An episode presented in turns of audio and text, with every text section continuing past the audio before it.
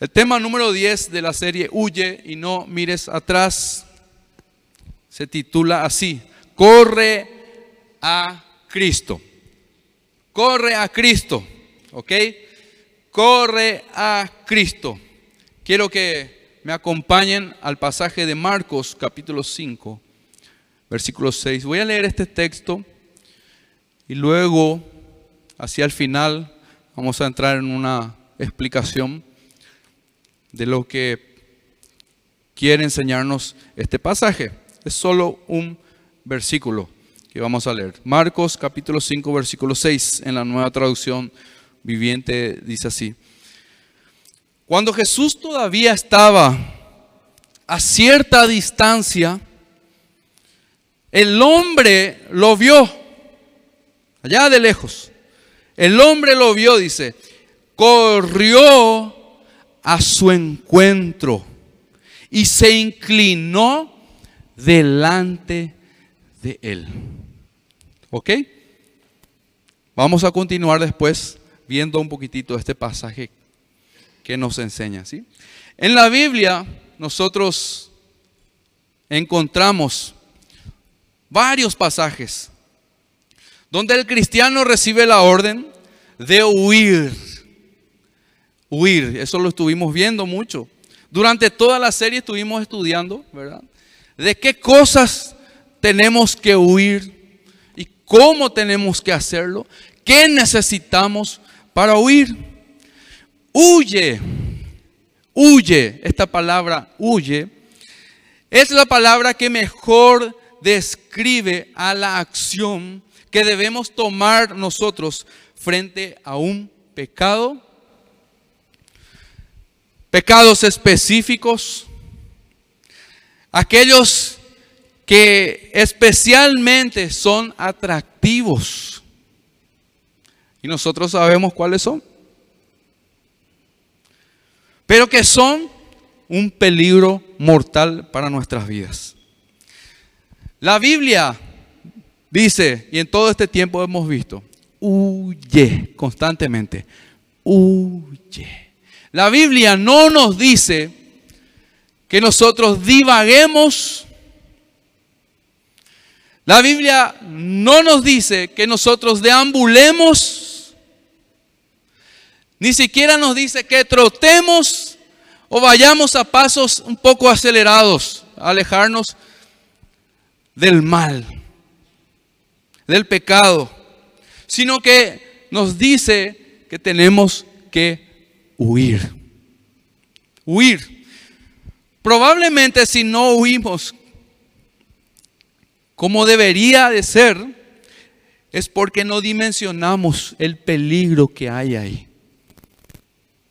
Vieron que en medio de nuestra, nuestro diario vivir, también nuestra juventud, porque este, es nuestra edad muchas veces nos, nos, juegan contra, nos, nos hace creer de que nosotros podemos soportar muchas cosas, de que nosotros tenemos la fuerza, de que nosotros tenemos el conocimiento, hasta nosotros somos los más experimentados. Por eso casi nunca buscamos consejos. Pero no, nosotros no estamos dimensionando el peligro que está delante nuestro. Es por eso que nosotros no huimos. Y pasamos por alto también de esta manera las advertencias del Señor. En una ocasión cuando era pequeño, no sé, ni recuerdo la edad que tenía, seguramente eran unos 8 o 9 años, pero nunca, nunca voy a olvidar ese momento. Estábamos en el barrio jugando con, con amigos, más o menos atrás de casa había una plaza y detrás de la plaza, como a una cuadra más o menos de distancia de la casa, había un puente con una zanja. Una zanja. Y en esa zanja nosotros después de la escuela nos íbamos ahí. No sé por qué. Nos íbamos a jugar, a, a tirarnos, a embarrarnos. Y era un momento de, siesta, por las 2 de la tarde por ahí. Y estábamos con mis amigos. Estábamos entre 4 o 5 más o menos fuimos a jugar, estábamos ahí. De repente, ¿saben? Esa siesta, la, siesta de antes eran profundas luego, ¿verdad? Todo se cerraba. al mediodía, a las 12, eso, la despensa, eso ya se cerraba. Ya. Las 2, las 3 de la tarde recién se abría. Bueno, ese horario así. El viento nomás se escuchaba así. Apenas pasando un colectivo a esa hora. Nosotros jugando ahí. Nunca me voy a olvidar. En esa época se hablaba mucho, nos, hacían el cuento de verdad de que había el, viejo de la bolsa. ¿Ya escucharon del viejo de la bolsa? Nunca me voy a olvidar, porque fue un susto terrible el que recibimos. Pasó un señor que juntaba latitas. Iba caminando. Nosotros no nos dimos cuenta hasta que se acerca a nosotros y nos dice, ¿saben en ese. Un hombre que trabaja por la calle juntando latitas con su bolsa grande.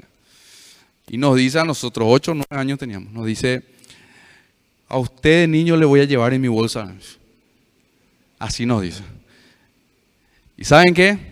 Yo en ese momento lo primero que hice fue gritar con toda mi fuerza. Tenía otro amigo, siempre nos acordamos con eso de él. Él se tiró de ahí, de la punta del puente, se tiró en la zanja así. Se tiró, así. Y yo empecé, yo no sabía para dónde ir, no sabía, pero comencé a dar gritos, a gritos. Esa siesta. Mamá, mamá, mamá, el viejo de la bolsa. Comencé a dar gritos y empezaron los vecinos a salir todos. Yo le miré al Señor otra vez, ¿verdad? Y asustadísimo estaba el Señor. No, no pensó, ¿verdad? Que de esa manera nos iba a asustar. se fue, se alejó rapidísimo corriendo, ¿verdad? Después le busqué a mis otros amigos, ¿verdad? ¿Dónde estaban en ese susto, todo eso? Estaban todos esparcidos para otro lado, ¿verdad? Después viene mi mamá, sale de allá del fondo.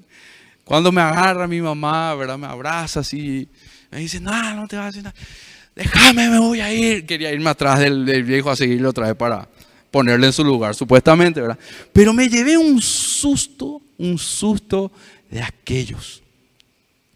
¿Saben que ese susto, ese es donde vos reconoces el peligro que tenés por delante?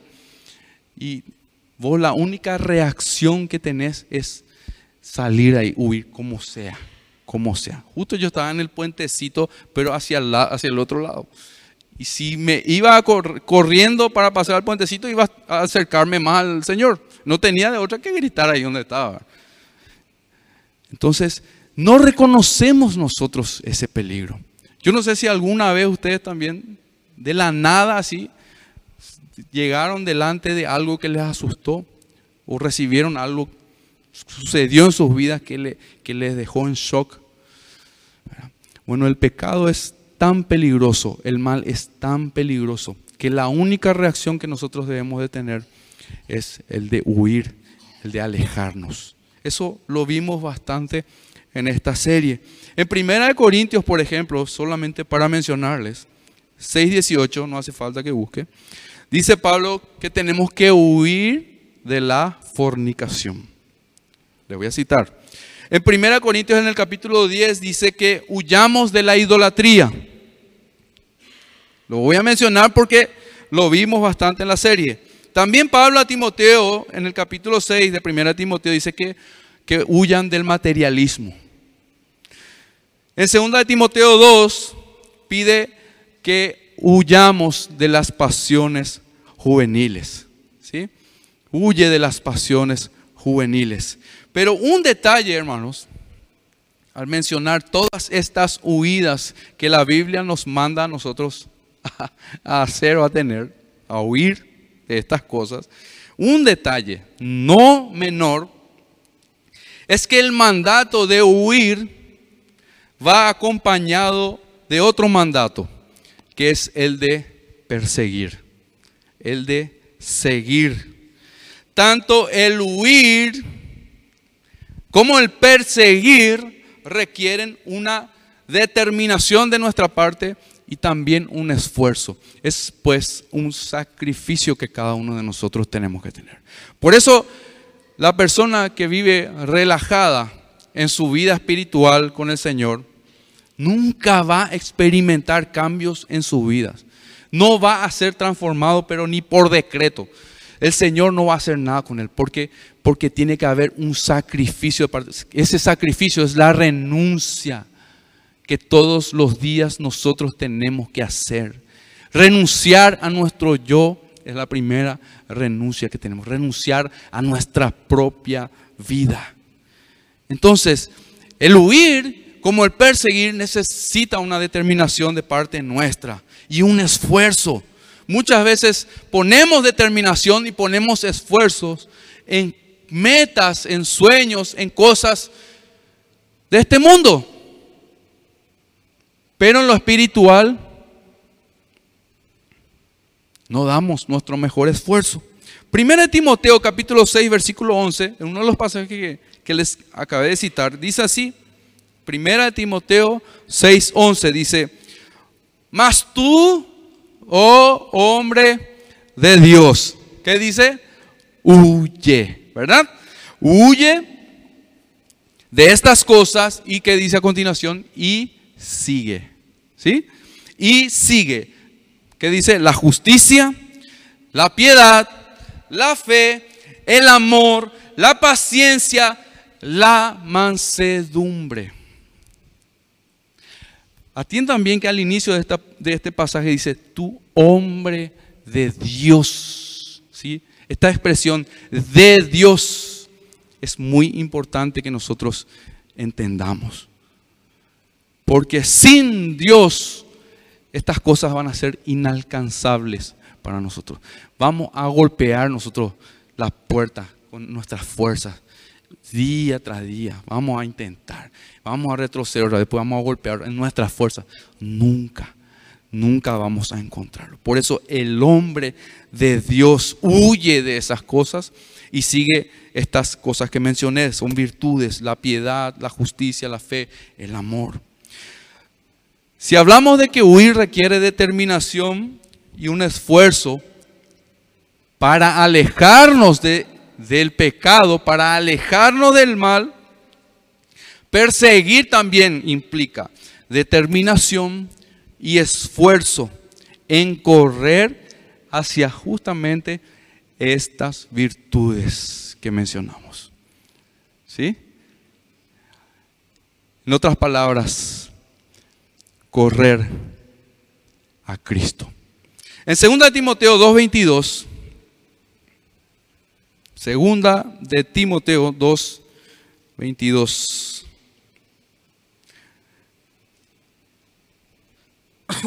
Huye también de las pasiones juveniles. ¿sí? Y acá se nos, presenta, se, nos presentan perdón, cuatro marcas, vamos a decir así, cuatro virtudes que identifican a un verdadero cristiano. Si vos no tenés esto en tu vida, tenés que acercarte al Señor. Dice, primeramente, huye de las pasiones juveniles, entonces sigue. Recuerdan que yo les dije que con el mandato de huir siempre está el mandato de perseguir. Entonces, sigue la justicia, primero, sigue la fe, segundo, el tercero, sigue el amor y cuarto, la paz, con los que de corazón limpio invocan al Señor. Y por último también, como ejemplo les doy, Pablo a Timoteo en 1 Corintios 14 dice, eh, seguid el amor. Dice, seguid el amor. El domingo pasado, domingo pasado estábamos recibiendo un mensaje acerca del amor y fue tremendo. Yo les invito a que escuchen.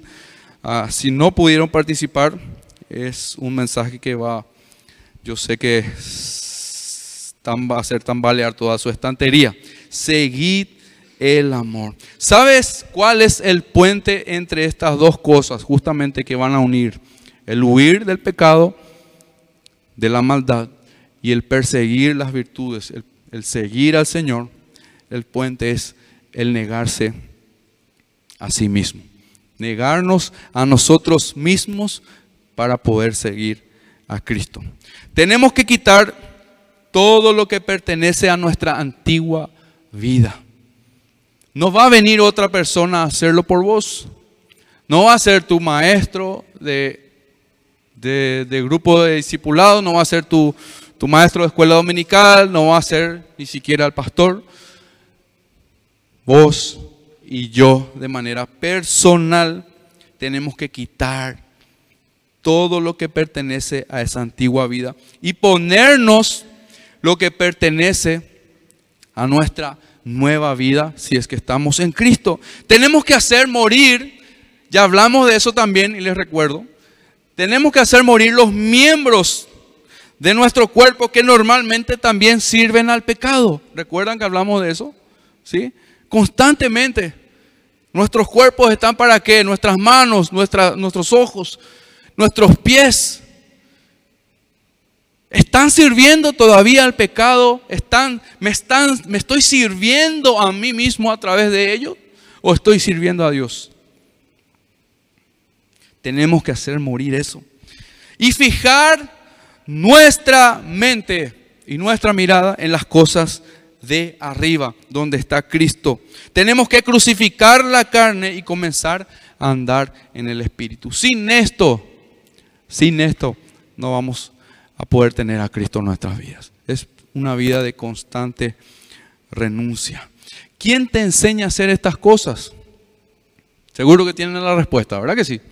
¿Quién nos enseña a hacer estas cosas? El Señor, Dios. Cristo nos enseña a través de su palabra. Libro de Tito, capítulo 2, versículos 11 y 12. Dice así.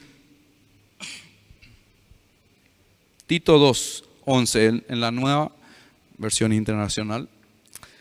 Dice, en verdad Dios ha manifestado a toda la humanidad su gracia. ¿Sí? Ese regalo inmerecido su salvación ha llegado para todos. Está disponible para todos, pero no todos van a alcanzarlo. Dice que Él ha manifestado a toda la humanidad su gracia, la cual trae salvación. Salvación. Y dice a continuación, y es clave entender esto, y nos enseña a rechazar Dice, la impiedad y las pasiones mundanas. El Señor mismo nos capacita, nos entrena. Eh, viene del Señor, jóvenes, esa fuerza, esa valentía, ese plantarte ante las cosas que están en contra de la voluntad de Dios. Viene del Señor.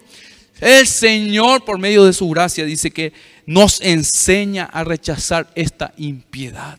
Por eso es que, como les dije al principio, que nuestras fuerzas no vamos a conseguir. Nosotros necesitamos de Cristo hoy más que nunca. Jovencito, vos que sos adolescente, ¿sí? estás en la edad ideal para entregar tu vida al Señor. Imagínense, acá tenemos algunos cuantos adultos que llegaron a Cristo después de cuántos años, ¿verdad? Mucho tiempo, ¿verdad? Y ¿Cuánto, cuánto se ha sembrado mal? ¿Cuánto se ha vivido mal? ¿Cuánto tiempo se ha, se ha invertido lejos de Dios y ha traído consecuencias terribles? La bendición y el privilegio que tienen hoy jovencitos y los que son jóvenes también, de escuchar la palabra de Dios hoy, ¿sí? Y comenzar a actuar de acuerdo a ella comenzar a vivir esta palabra de Dios y comenzar a deleitarte en el Señor. Esto es todo el bien que nosotros necesitamos. Por eso este pasaje que vemos aquí, nosotros tenemos que tenerlo presente siempre. Acuérdate de tu Creador en los días de tu juventud. Ten presente a Dios todos los días. Ten, ese acuérdate Acuérdate, no es solamente, ah, me acuerdo de Dios. ¿Eh? Me acuerdo que me tengo que ir a la iglesia. Ah, me acuerdo que eh, hoy hay actividad del Día de la Juventud. No. Acuérdate de tu Creador. Implica obediencia. Vive como Dios manda que vivas. ¿Sí? Acuérdate de tu Creador en los días de tu juventud. Entonces solo el Señor nos enseña a rechazar esa impiedad y las pasiones mundanas. Y a continuación dice ese pasaje, así podremos vivir en este mundo con dominio propio, justicia y devoción. Amén. Cristo es el único que puede capacitarnos para obrar en armonía con lo expresado en su palabra. Todo lo que yo haga, ¿sí? como yo piense, como yo actúe, inclusive lo que yo sienta, porque mis emociones y todo, tienen que estar en armonía con lo que dice su palabra. ¿sí? No es lo que yo pienso, no es lo que me enseñaron una vez, sino es lo que el Señor mismo me ha revelado. ¿sí? Porque son cosas inalcanzables para el ser humano. Hagas lo que hagas, corre a Cristo. Corre hacia Cristo. Y por último, volvemos a tocar el pasaje que lo mencionamos al principio, Marcos capítulo 5, versículo 6. Vamos a ver dos relatos.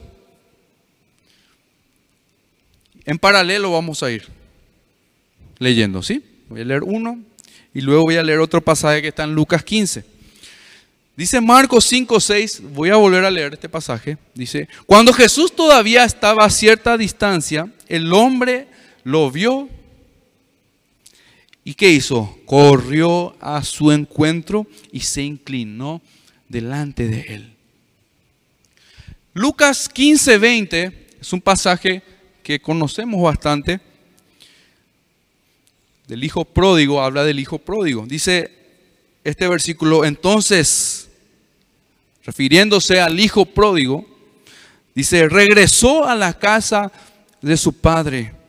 Y cuando todavía estaba lejos, a una distancia de la casa, su padre, en este caso dice, que lo vio llegar. Allá a lo lejos, como a una o dos cuadras, veía a su hijo que estaba entrando por el portón o algo así. Dice que lo vio llegar. Y a continuación que dice, lleno de amor y de compasión, corrió hacia su hijo lo abrazó y lo besó. El primer pasaje que leímos de, Marcos es acerca de, un hombre que estaba endemoniado. Un hombre que era rechazado, que era evitado, un hombre sin esperanza de alguna acción o de alguna ayuda de parte del hombre. Nadie podía hacer nada por él. Era un hombre endemoniado. Un hombre también pecador y necesitado de la salvación que corrió a los pies de Jesús, del Señor, así como leímos en Marcos.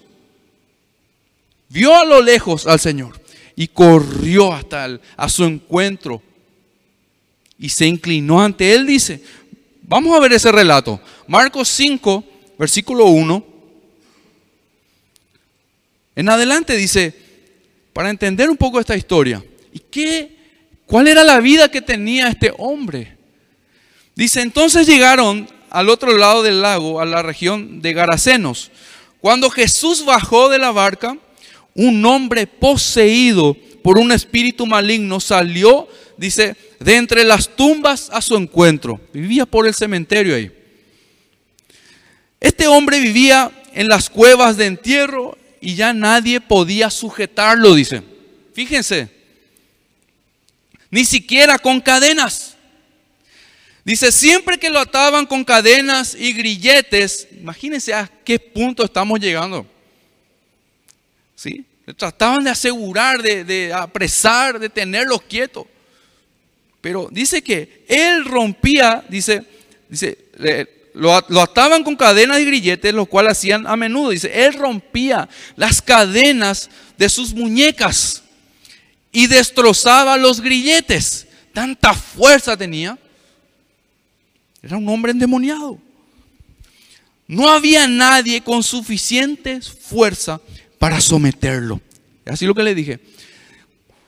Cuando vos necesitas un cambio, cuando yo necesito un cambio, no hay nada que el hombre pueda hacer y nada en este mundo va a solucionar si nuestra primera solución no es espiritual, no viene de Cristo.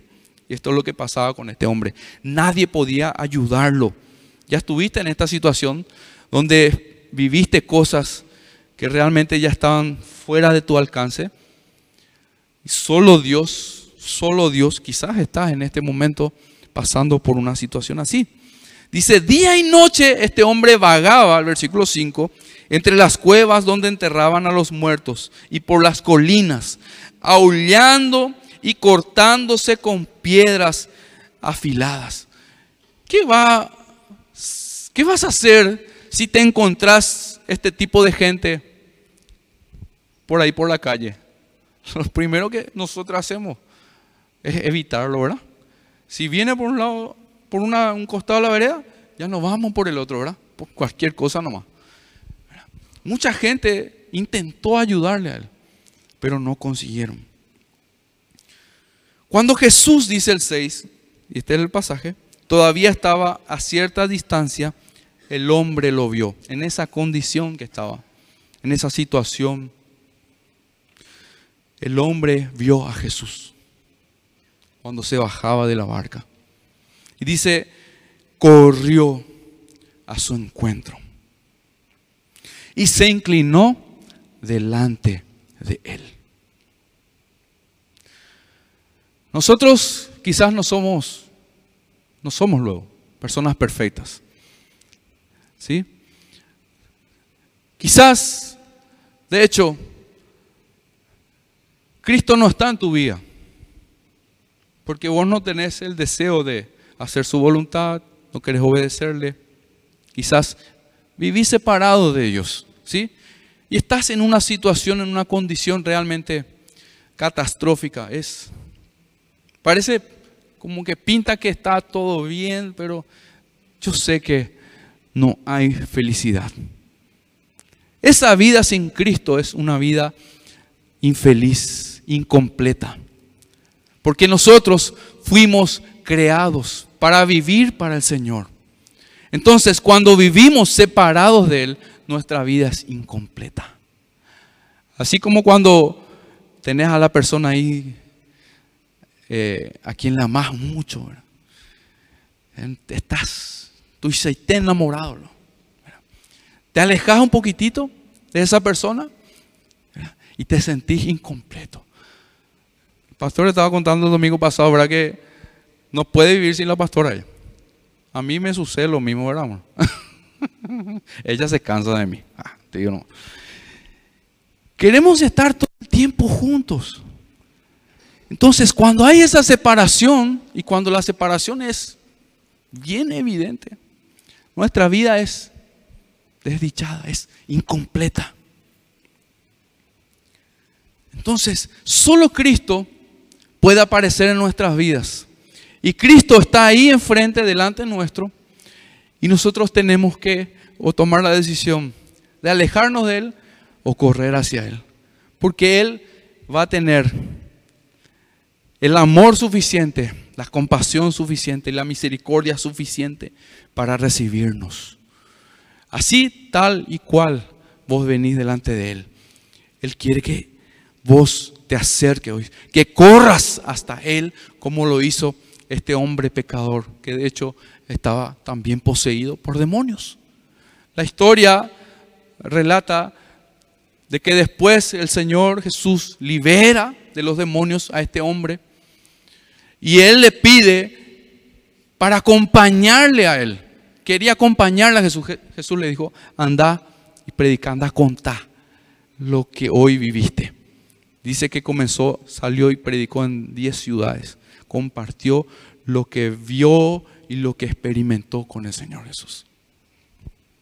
Y el segundo relato de Lucas 15 hace referencia al hijo pródigo, quien regresó a la casa de su padre arrepentido después de ir a vivir la vida loca.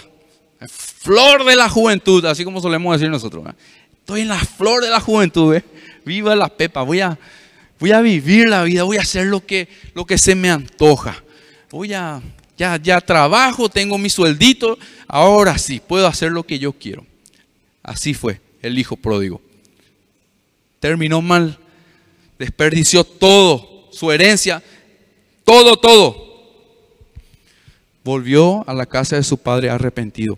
Ahora, lo hermoso también de este relato es justamente el pasaje que leímos. Es la bienvenida de su padre que es como justamente Dios recibe a sus hijos, quienes regresan a Él, como el hijo pródigo, sucios, manchados, con hambre, heridos y maltratados.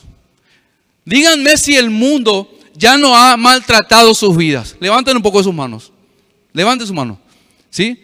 Ya experimentamos del mundo. ¿Sí? Yo, yo levanto mis dos manos y mis dos pies si es posible. Ya fuimos maltratados y heridos bastante en ese lugar. El Señor, de la misma manera, se compara al padre de este hijo pródigo. Nos ve a lo lejos, entrando, regresando y anhelando que realmente ese su hijo vuelva, arrepentido. Dice, miren lo que hace el padre en Lucas 15, 20. Entonces dice, el hijo pródigo regresó a la casa de su padre. Y cuando todavía estaba lejos, su padre lo vio llegar. Lleno de amor y de compasión, corrió hacia su hijo, lo abrazó y lo besó. ¿Qué? Qué bueno es nuestro Padre. Qué amor con cuánto amor nos ama el Señor. Te recibe así. El Padre sale al encuentro de nosotros también. Así como salió el Padre del Hijo pródigo, sale al encuentro. También es movido a misericordia cada día. Dando el primer paso de acercarse, de mostrarse. Hey, Carlitos, eh, Danielito, Dieguito, escúchame, acá estoy. Nos abraza, nos da su cariño, a pesar de nuestra mugre, a pesar de cómo estamos saliendo de este mundo, cómo estamos retornando, regresando. Así este mundo, mientras estemos en este, vivamos como el mundo vive, ¿verdad? Podemos tomar la ducha más rica ahí. Podemos vestir la mejor ropa, ponernos el perfume más caro. Puedes irte a la mejor peluquería, pero vas a estar sucio siempre. Vas a estar herido todavía. Solamente el Señor puede aparecer ahí para cambiar realmente tu vida. Él quiere que volvamos, que nos arrepintamos de nuestras rebeliones, iniquidades y salgamos de la vergüenza y desgracia de una vida de esclavitud en el pecado. Él quiere ponernos ropas limpias, ropa nueva, quiere vestirnos, quitarnos la inmundicia traemos y darnos su inagotable amor. Y ahí nos otorga liberación y sanidad para nuestras vidas. Así, porque estamos heridos, pues, maltratados, incompletos. Vagábamos por el mundo. Pero el Señor se acerca con el propósito justamente de cambiar y de transformar nuestras vidas. Por eso, jóvenes, guarda esto. Corre hacia el Señor. Cuando huyas de la maldad, nosotros no, no huimos para cualquier lado. No huimos sin rumbo. No es que nos alejamos nomás, sino que huimos para acercarnos más a Cristo. Y si huimos de Cristo, estaremos más cerca justamente de nuestra, vamos a decirle, de nuestra perdición. tampoco podemos mantenernos en el centro. Corramos a Cristo, experimentemos la vida abundante y de bendición que nos ofrece. Le escuchábamos a Mario acá antes. Mucha gente acá tiene testimonios de lo que Dios ha hecho. ¿Sí? Mucha gente aquí está hace años en la iglesia. Yo pregunto, ¿quién nos ha sostenido hasta aquí? El Señor. ¿Quién nos ha traído hasta aquí? El Señor. ¿Quién nos ha salvado? El Señor. Por eso encuentra al Dios de tu salvación urgentemente. No hay otra manera de huir de este mundo perverso. No hay otra manera. Por eso dice Jesús, yo he venido para que tengan vida y para que la tengan esa vida en abundancia. La vida cristiana, la vida en Cristo, es una vida de un gozo y un placer inexplicable, inalcanzable para el hombre.